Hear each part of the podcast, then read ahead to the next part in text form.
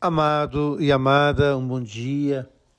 Hoje já começamos com os nossos votos de um abençoado e santo Natal, uma abençoada e santa presença de Deus na vida de cada um de nós. A liturgia de hoje nos fala da esperança messiânica que vai surgir lá no livro de Samuel, quando Davi pretende fazer um templo para o Senhor. É claro que construir um templo para o Senhor pode ser algo perigoso, uma forma de definir ou manipular Deus em seu favor. Mas é interessante porque a gente percebe que a tenda de Deus, que a casa de Deus, será para sempre o coração do homem. Por isso, o canto profético de Zacarias, Bendito seja o Senhor de Israel, que a seu povo visitou, o Deus que nos visita, o Deus que nos abraça, o Deus que nos ama.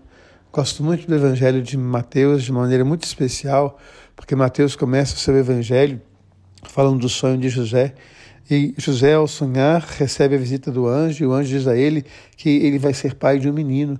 E esse menino será chamado de Emanuel, que conosco Deus habita, Deus mora na nossa vida, Deus habita a nossa história, Deus acolhe os nossos sonhos, as nossas alegrias e as nossas dores.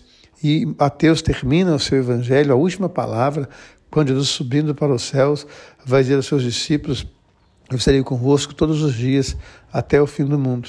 Então a gente possa pensar no Natal nessa doce presença e em ser essa presença para o outro. Quantas e quantas vezes nós somos uma suave presença de Deus na vida de alguém?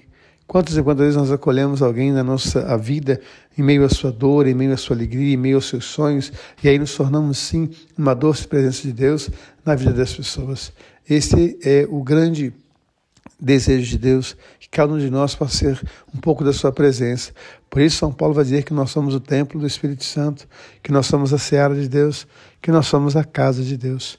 Então, que a gente possa ser nesse Natal um pouco dessa presença na vida de tantas pessoas que precisam de sentir essa presença e que buscam em nós o carinho, a ternura e o amor de Deus. E hoje eu quero rezar com uma família, uma família muito especial, a família da Josefine, a família da Nayara, a família do Arthur, uma família de pessoas de comunidades evangélicas que se preparam para celebrar o Natal e de repente acontece um acidente e um filho muito espe especial, muito amado, vai se tornar céu.